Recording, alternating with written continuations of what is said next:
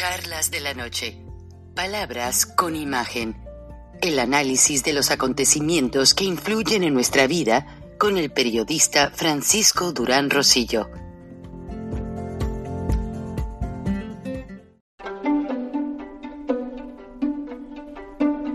Frank Durán Rosillo eh, te saluda y los saluda a todos ustedes, su amiga María Celeste Raraz, para invitarlos a que se suscriban a mi canal de YouTube María Celeste Raraz, tal como mi nombre, donde les informo todas las semanas eh, sobre entrevistas que tienen un tema que ayuda a mejorarnos como personas y de paso son interesantes.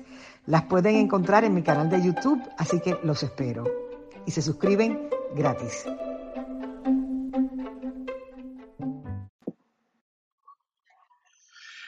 Pareciera que fue ayer ya se cumplió un año de los disturbios del intento de la, más bien de la toma del Capitolio en Washington, D.C., cuando los seguidores del presidente Trump intentaron intimidar y destrozar oficinas, intentaron intimidar al poder más fuerte de los Estados Unidos.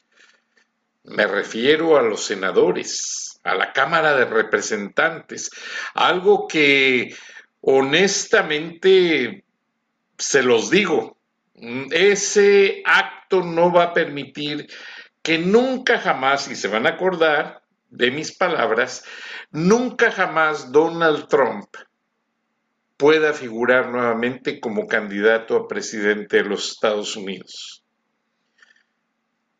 Pero lo más triste, lo que más nos deja pues un amargo sabor de boca en esta charla es que hubo periodistas que se prestaron por ambas cadenas CNN hizo su lado atacando a los republicanos porque CNN defiende al poder de los demócratas y también hubo cosas ahí medias raras que no nadie ha podido comprobar todavía en cuanto a la votación. Que el tema de Donald Trump fueron las protestas de que supuestamente se manipuló el conteo de votos en varios estados, Georgia, uno de ellos.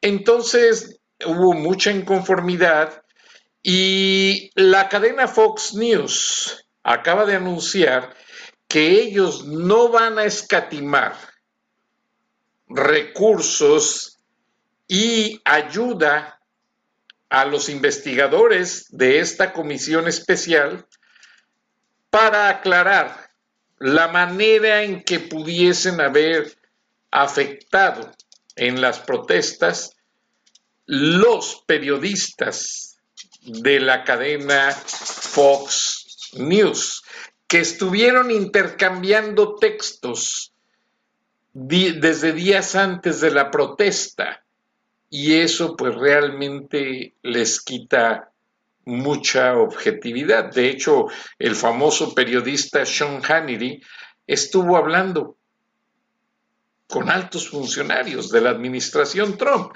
Les voy a presentar el video que logré el permiso y quiero que lo veamos y luego les doy la traducción. Entonces, básicamente aquí vamos a ver claramente pues toda la situación que ha generado gran cantidad de polémica debido a que en Estados Unidos pues eso es muy criticado. Entonces, básicamente es la manera de ver todo esto en la que las cadenas que están eh, informando supuestamente de manera objetiva, pues básicamente lo que sucede es que pues se está perdiendo la objetividad en gran parte de los medios americanos. Ya como pertenecen a agrupaciones muy poderosas, pues Rupert Murdoch pues es un judío de los más influyentes del mundo, dueños de estudio de cine, le vendieron todos sus assets a Disney, pero siguen teniendo infinidad de cosas. Y vamos a ver, a interpretar esta democracia en punto de duda.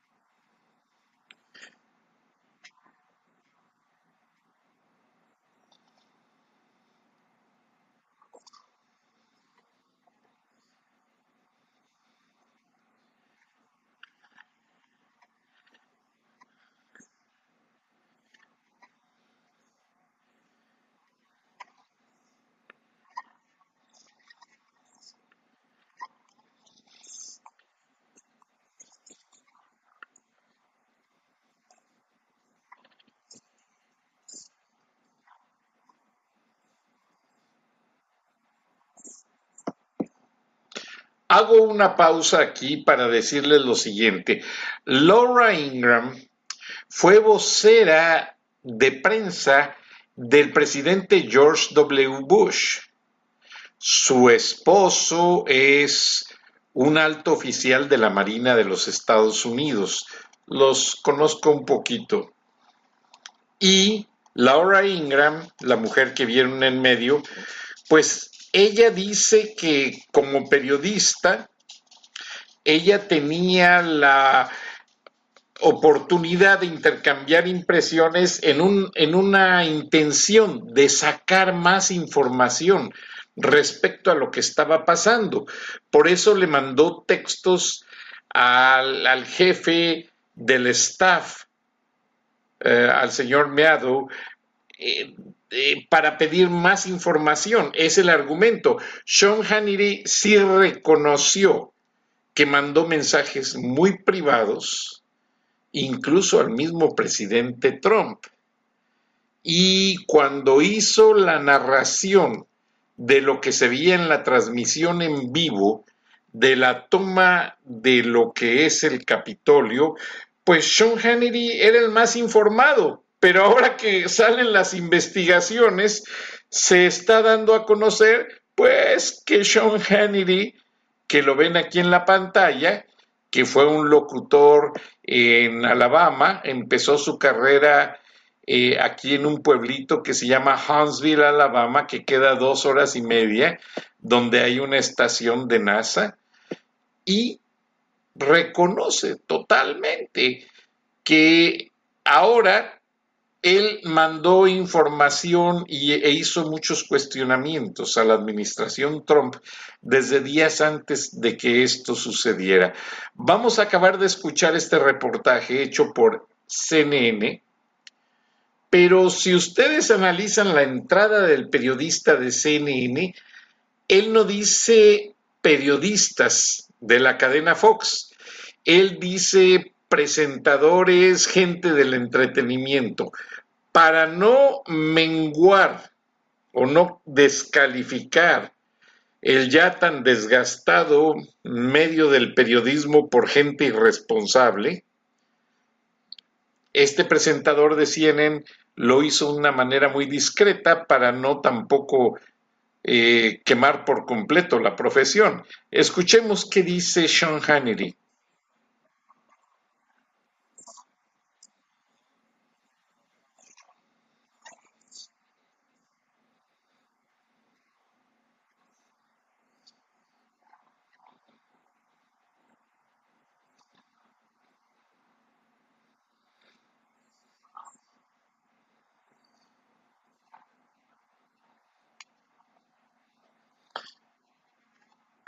Ella es Laura Ingram.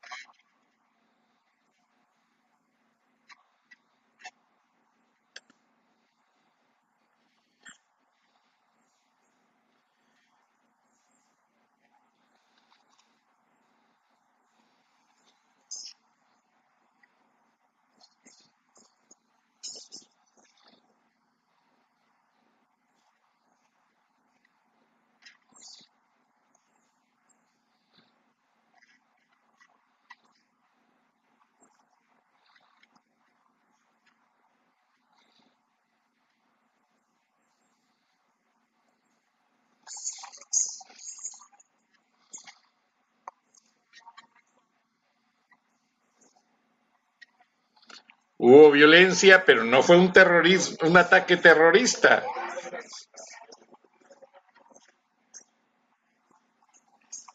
Entonces, ¿qué fue Laura Ingram?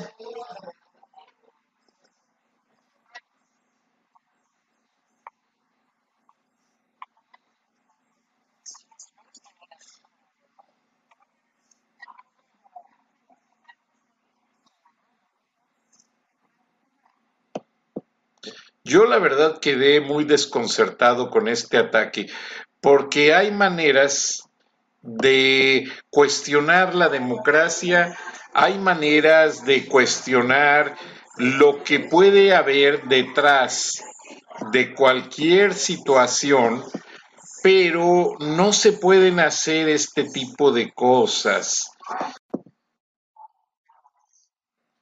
Entonces, ¿qué está pasando en la maquinaria más influyente de los Estados Unidos, la maquinaria noticiosa. La prensa norteamericana siempre se ha caracterizado por llegar a la esencia, a la raíz de la noticia. Y ahora parece que los periodistas de Fox News, Laura Ingram, que les dije fue la vocera de prensa, de George W. Bush, eh, Sean Hannity, que fue un periodista hasta cierto punto, pues muy reconocido, fue asistente de Rush Limbo. Rush Limbo fue uno de los comentaristas políticos que falleció el año pasado, más influyentes en la política de Estados Unidos. Y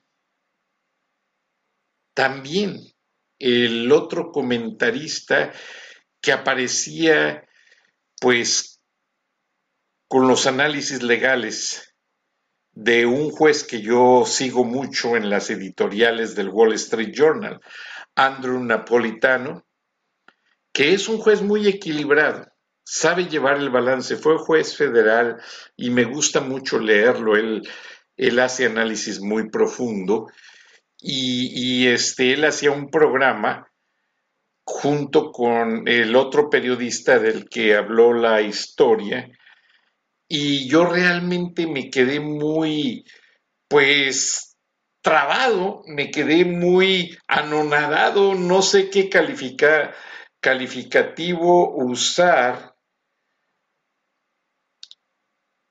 eh, sobre este tema porque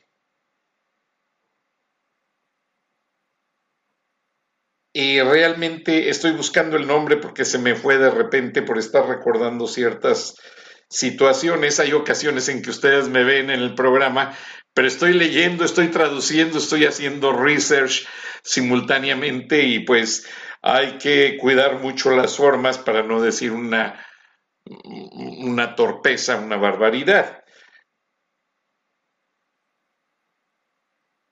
Entonces, eh, pues realmente a mí me dejó esta historia, pues ya cuando sacaron toda la evidencia, me dejó muy triste, bastante triste, y porque realmente eh, estos periodistas se consideraban como realmente los más influyentes eh, en todo el país. Entonces, eh, al ver que, de plano están siendo acusados, o más bien llamados, primero que nada, a cooperar con la investigación federal sobre este tema.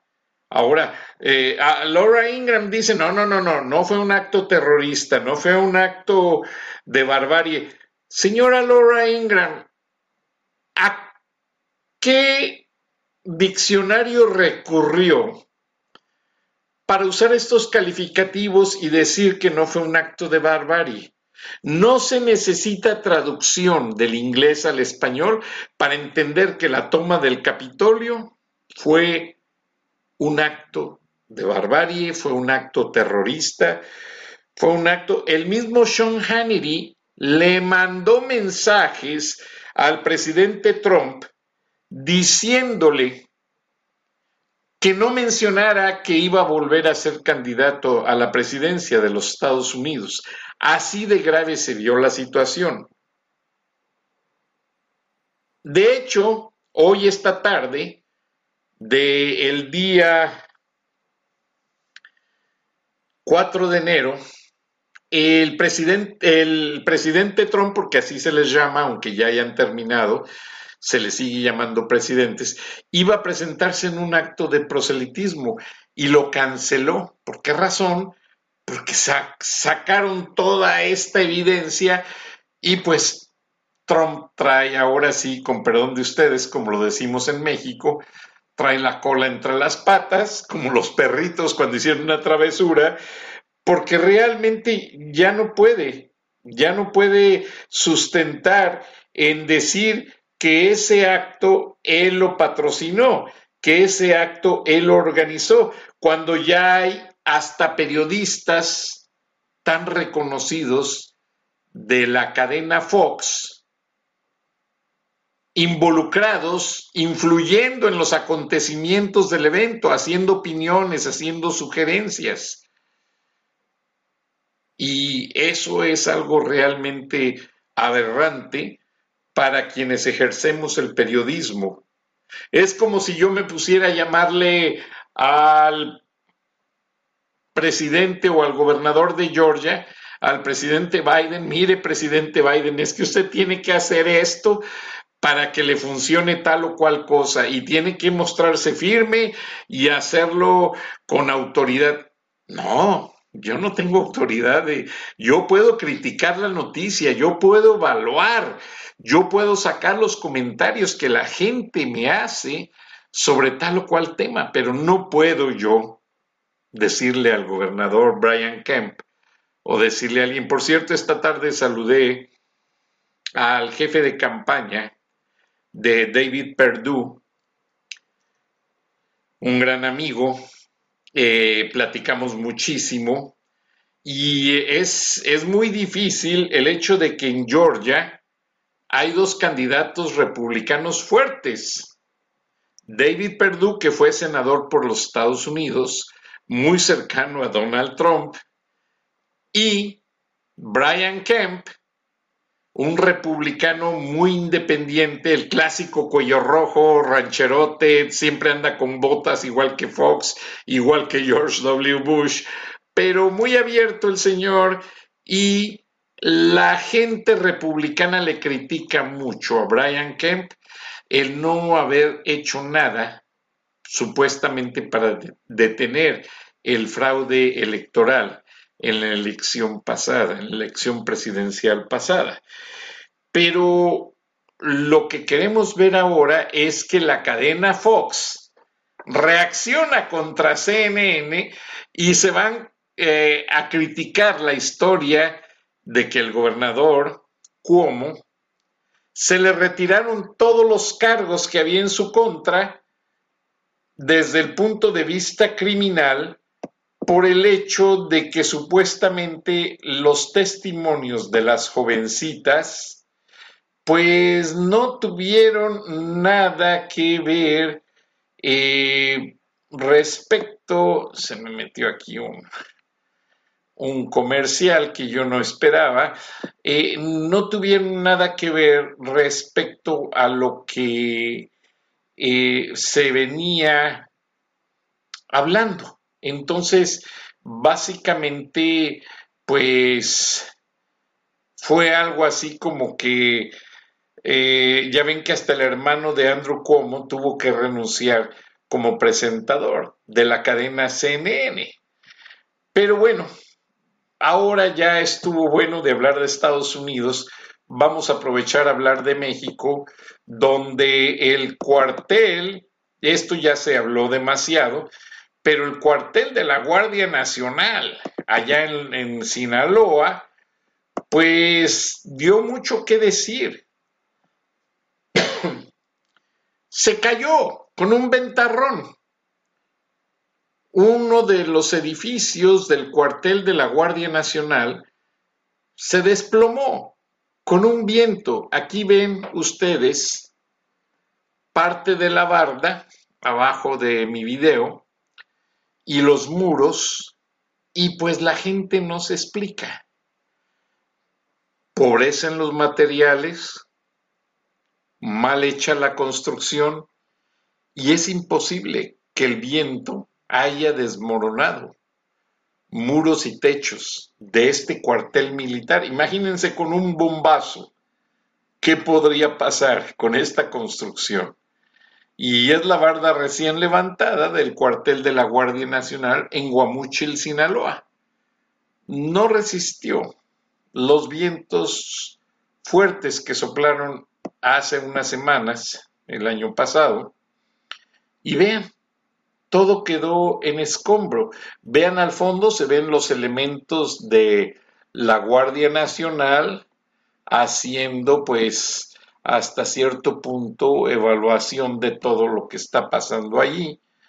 Y es una tristeza, créanme, lo que eh, ahí se demuestra, se denota la mala planeación del gobierno de Andrés Manuel López Obrador si estos recursos se les hubieran dado a los niños con cáncer, hubiera funcionado mejor.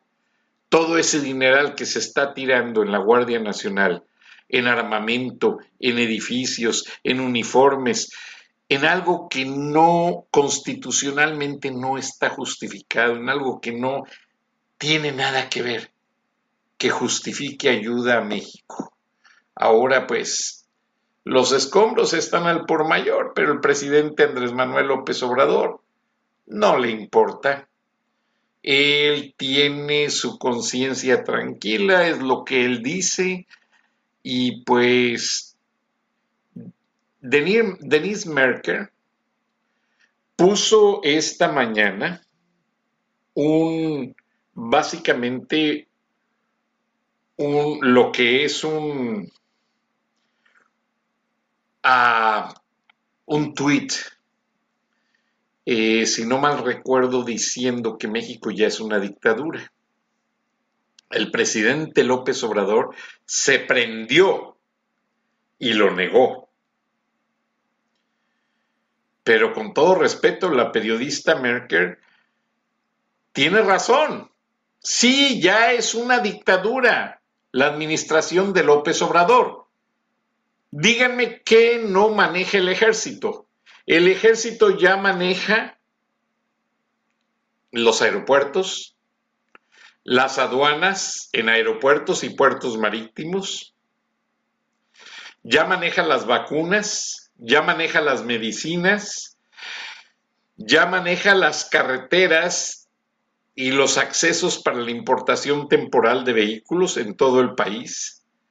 Ya manejan realmente todo lo que tiene que ver, y fíjense muy bien cómo se los estoy diciendo.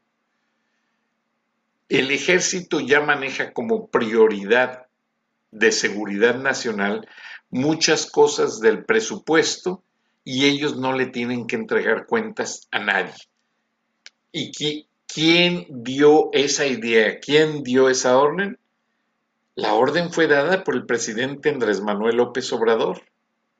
Y a las pobres gentes de los terrenos donde se está construyendo el tren Maya, ni siquiera les están pagando bien por sus parcelas, terrenos, chozas. Llegan las máquinas y muchas veces tumban los muros, nada más diciéndoles, sálganse, saquen sus cosas porque ya vamos a empezar. Perdón. Muy triste, honestamente, muy triste y estoy muy defraudado. Y es más triste empezar el 2022 hablando de que las cosas siguen mal y se vienen peor. Entonces, México sí necesita hacer un cambio. Yo en el programa de ayer hice mucho énfasis en la, importancia de la revocación de mandato. ¿Por qué? Porque mis paisanos en los Estados Unidos, muchos no sabían lo que significa hasta que el ingeniero Gilberto Lozano se los explicó en un viernes de frena en esta plataforma.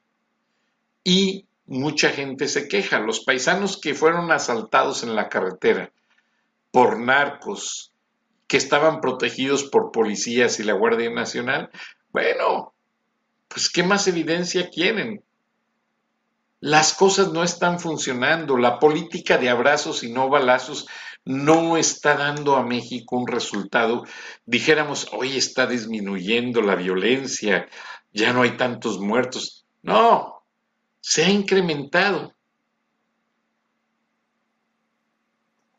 Y tristemente, el gobierno de Andrés Manuel López Obrador no ha cumplido con nada de lo que prometió en campaña.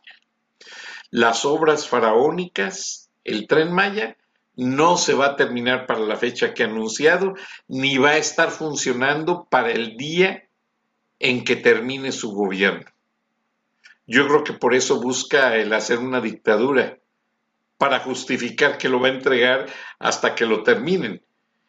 El aeropuerto de Santa Lucía o terminal aérea, que no es un aeropuerto formal, no reúne las condiciones técnicas de la dirección de los vientos debido a que enfrente tiene una pequeña, un monte y eso desvía el viento. Ahora, cuando la torre de control, escuchen muy bien, cuando la torre de control del Aeropuerto Internacional de la Ciudad de México recibe la notificación de un despegue o un aterrizaje en la terminal aérea de Santa Lucía, tiene que el aeropuerto de la Ciudad de México tiene que parar sus operaciones y poner los vuelos a hacer rutas alternas.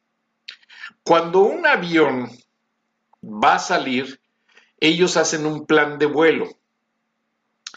El plan de vuelo lo registran con la torre de control del lugar de donde sale el avión y lo registran con el aeropuerto que es el destino a donde va a llegar ese avión.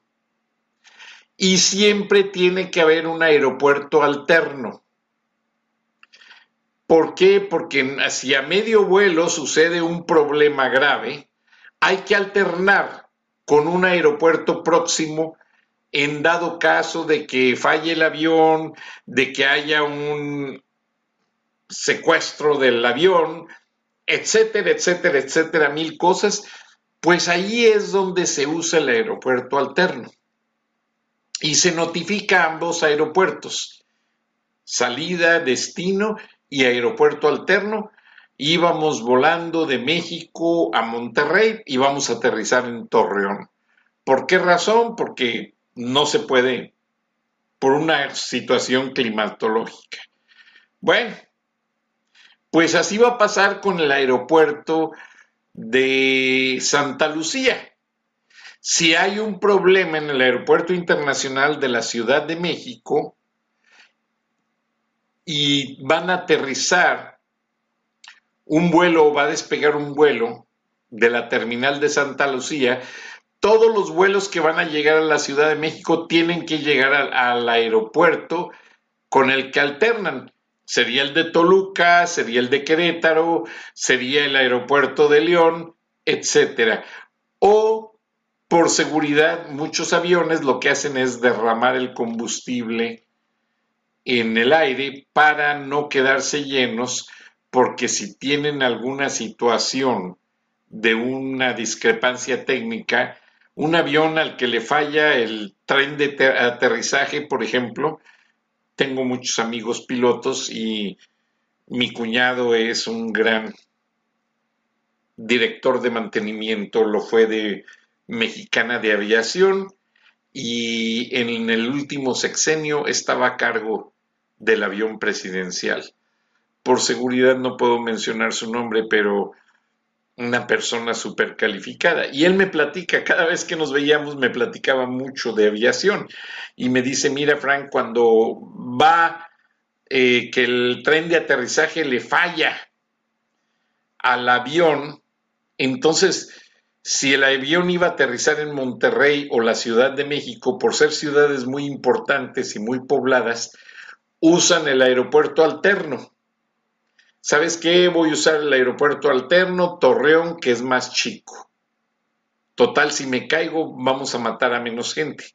Pero en el Inter, mientras llegan a Torreón para aterrizar, como el tren de aterrizaje no funciona, lo que hace el piloto es vaciar el combustible que va en las alas del avión y lo van vaciando paulatinamente y solamente dejan lo necesario para llegar. Ya habiendo vaciado el combustible, llegan al aeropuerto con el que van a alternar y en ocasiones pues buscan, en lugar de la pista dura, buscan eh, una parte así como que eh, donde el avión amortigüe y no choque. Pudiera ser el pasto al lado de la pista. Eh, hay muchas alternativas que los pilotos tienen que ser verdaderos genios para evitar eh, la tragedia, evitar las muertes. Bueno, me salí un poquito de este tema. Pero para regresar a la situación de Denise Merkel, que realmente se me hace aberrante que todos se le fueron encima por haber considerado al presente gobierno una dictadura. No, la periodista no está equivocada. Sí es una dictadura la administración de Andrés Manuel López Obrador.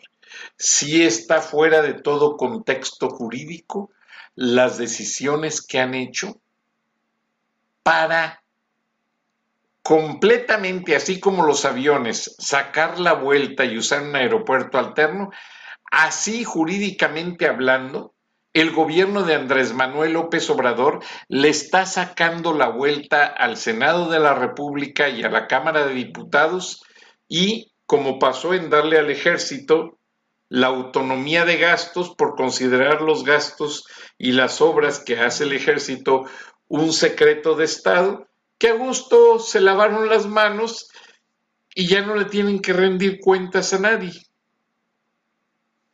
Y Andrés Manuel López Obrador sale en su mañanera diciendo, oh no, esto no es un golpe de Estado, no, esto no es una dictadura.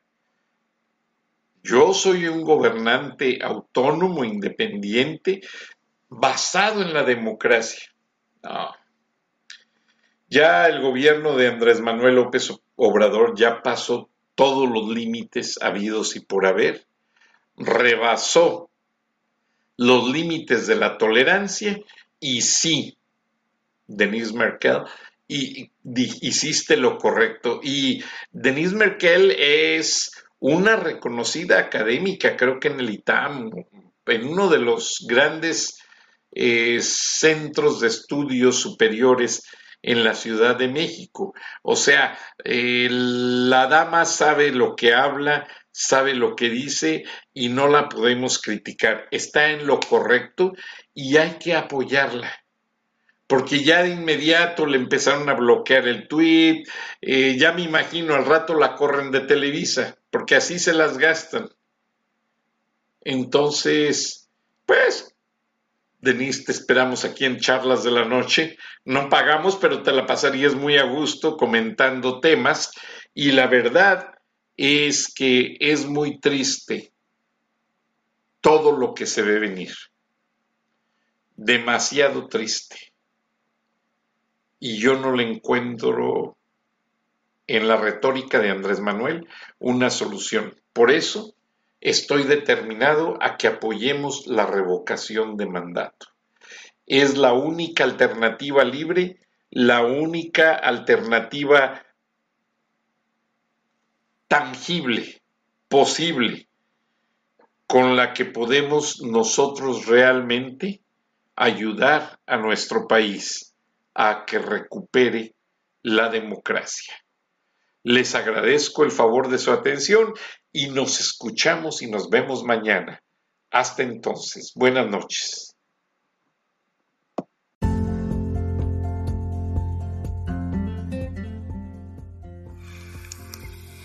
Escuchaste el análisis de la noticia transparente como el agua, con el periodista Francisco Durán Rosillo